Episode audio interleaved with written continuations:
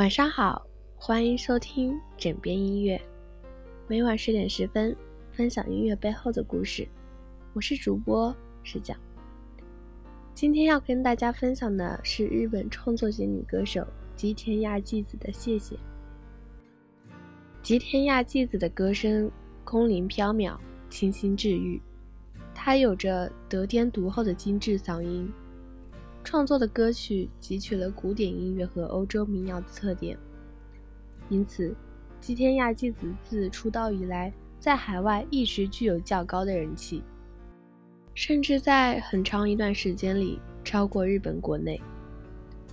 国内的乐迷最早了解吉田亚纪子，大概是因为曾经红极一时的台湾偶像剧《海豚湾恋人》里的一首插曲《白雪》。因为这首歌扩大了吉田亚纪子的知名度。吉田亚纪子的知名作品有很多，其中最广为人知的就是这首《谢谢》。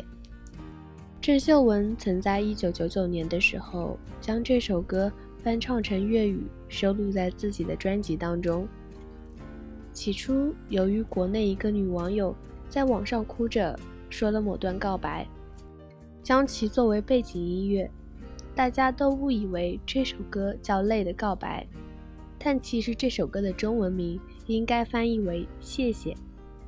也正是因为这段告白，让更多的网友误会这首歌是一首情歌。但其实呢，这并不是一首情歌。吉田亚纪子是个喜爱动物和绘画的女孩，在她很小的时候，家里人送她一只小狗。于是，这只伴随自己长大的小狗成了他最好的朋友。在吉田亚纪子十六岁那一年，这只狗因为年老体弱死去了。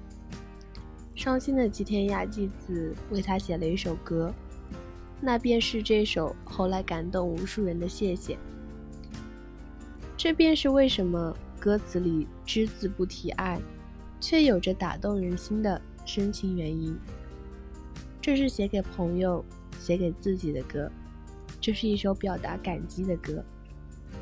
我们总是在茫然中失去很多原本可以珍惜的东西。